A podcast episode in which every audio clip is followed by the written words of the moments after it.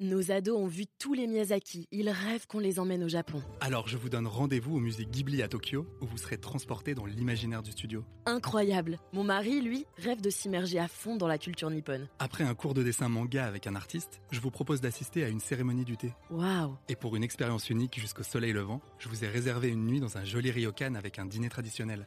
Je nous y vois déjà. Avec Marco Vasco, ne rêvez plus, vivez votre voyage l'esprit libre. Au rendez-vous sur marcovasco.fr pour imaginer votre prochain voyage sur mesure. Les podcasts du Figaro. Le premier mort français de la guerre de 1870 a été un homme de lettres. Il s'appelait Prévost Paradol et avait publié deux ans plus tôt un livre qui avait eu beaucoup de succès. Son titre, La France nouvelle.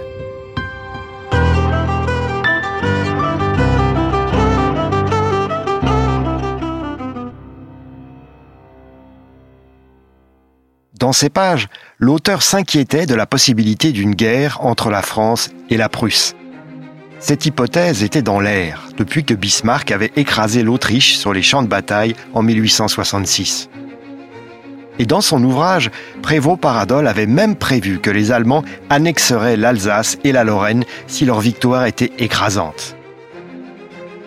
Or cet intellectuel, rallié à Napoléon III, nommé ambassadeur de France aux États-Unis, s'est suicidé à Washington le 20 juillet 1870, au lendemain de la déclaration de guerre de la France à la Prusse, qui allait vérifier la justesse de ses craintes. On a oublié le choc que tous les écrivains et penseurs français ont éprouvé à l'époque face à la défaite immédiate d'août 1870 et à l'invasion. Le 2 septembre, Napoléon III capitule à Sedan. Deux semaines plus tard, les Allemands atteignent les faubourgs de Paris. En Normandie, Flaubert est horrifié. Lui qui avait méprisé ses compatriotes durant 30 ans, lui qui s'était cru parfaitement étranger à son pays, se découvre bouleversé par ce désastre national. Il est métamorphosé et écrit en octobre à sa confidente, Jeanne de Tourbet Ma chère amie, je vis encore puisqu'on ne meurt pas de chagrin. Par-dessus les malheurs de la patrie, j'ai celle du foyer. Songez que je vis seul avec ma mère qui a 77 ans et que ces événements achèvent. La patrie, voilà bien un mot qu'on n'est pas habitué à lire sous la plume de Flaubert. Mais dans ces mois terribles, il souffre de toute son âme des malheurs du pays. Flaubert poursuit. Pauvre Paris, pauvre France, jamais on ne les a tant aimés, n'est-ce pas? Et l'auteur de Madame Bovary, qui n'a jamais tenu un fusil de sa vie, s'enrôle dans la garde nationale. Pour Michelet, plus âgé, le traumatisme est peut-être encore plus grand. Dès septembre 1870, l'historien a besoin d'agir pour dominer sa douleur de patriote. Il commence à écrire un livre incroyable, La France devant l'Europe, c'est son titre, qui sera terminé fin décembre. C'est un essai de combat, un ouvrage de prophète pour défendre son pays envahi et à terre. Le style est haletant, les points d'exclamation incessants. Puis, parfois, au fil des pages, Michelet se calme, comme s'il reprenait ses esprits. Il évoque un souvenir qui remonte à l'exposition universelle de 1867 qui s'était déroulée à Paris. Cette année-là, Michelet avait visité le pavillon de la Prusse. Or, qu'avaient choisi de montrer les autorités prussiennes comme fleurons de leur industrie? Des canons. Des canons énormes, les fameux canons Krupp. Et Michelet s'était interrogé sur, je cite, cet art nouveau de tuer à distance des peuples entiers, le plus souvent sans risquer rien, sans se douter même parfois de ses effets effroyables. L'historien se posait la question, est-ce que ces canons n'allaient pas entraîner une impassibilité que ne pouvait pas avoir l'ancienne guerre? N'est-ce pas le meurtre de sang-froid? Le plus meurtri de tous les grands esprits de l'époque, c'est peut-être Renan.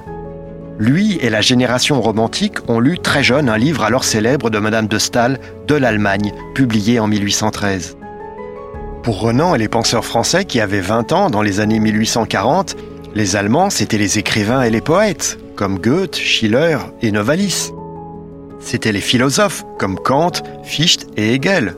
Ce n'étaient pas les Prussiens à casque à pointe et marche au pas cadencé. Quel choc pour ces hommes de lettres français en 1870. Une Allemagne militariste naissait sous leurs yeux. Renan, lui aussi, veut défendre son pays par la plume.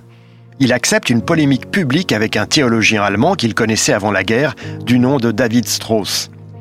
Chacun de ces deux penseurs accepte d'écrire un texte qui présentera le point de vue de son pays dans la guerre et de l'envoyer à l'autre. Il est convenu que les deux tribunes seront publiées à la fois dans un quotidien allemand, la Gazette d'Augsbourg, et dans un quotidien français, le Journal des débats. L'idée est de s'adresser aux hommes de bonne volonté des deux côtés du Rhin. Or, le 15 septembre 1870, en pleine guerre, le journal des débats publie comme prévu le texte de Strauss, qui est un réquisitoire anti-français très violent, et le lendemain fait paraître la réponse de Renan, un plaidoyer pour la France à terre. Mais Strauss, lui, ne respecte pas son engagement. Il ne fait pas publier le texte de Renan dans la Gazette d'Augsbourg. Renan est furieux de ce procédé. Après la guerre, il adressera à Strauss une lettre publique et écrira La passion qui vous remplit et qui vous semble sainte est capable de vous arracher un acte pénible. Une de nos faiblesses, au contraire, à nous autres Français de la vieille école, est de croire que les délicatesses du galant homme passent avant tout devoir, avant toute passion, avant toute croyance, avant la patrie, avant la religion. Cela nous fait du tort, car on ne nous rend pas toujours l'appareil. Et comme tous les délicats, nous jouons le rôle de dupes au milieu d'un monde qui ne nous comprend plus. Réponse cinglante donc. Le souvenir de la guerre de 1870 marquera à vie ceux qui l'ont vécu.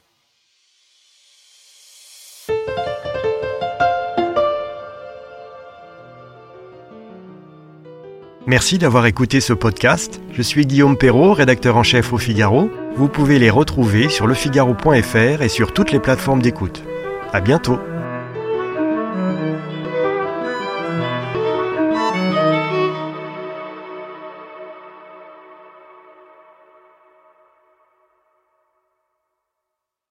Nos ados ont vu tous les Miyazaki. Ils rêvent qu'on les emmène au Japon. Alors je vous donne rendez-vous au musée Ghibli à Tokyo, où vous serez transporté dans l'imaginaire du studio. Incroyable. Mon mari, lui, rêve de s'immerger à fond dans la culture nippone. Après un cours de dessin manga avec un artiste, je vous propose d'assister à une cérémonie du thé. Waouh. Et pour une expérience unique jusqu'au soleil levant, je vous ai réservé une nuit dans un joli ryokan avec un dîner traditionnel. Je nous y vois déjà. Avec Marco Vasco, ne rêvez plus, vivez votre voyage l'esprit libre. Au rendez-vous sur marcovasco.fr pour imaginer votre prochain voyage sur mesure.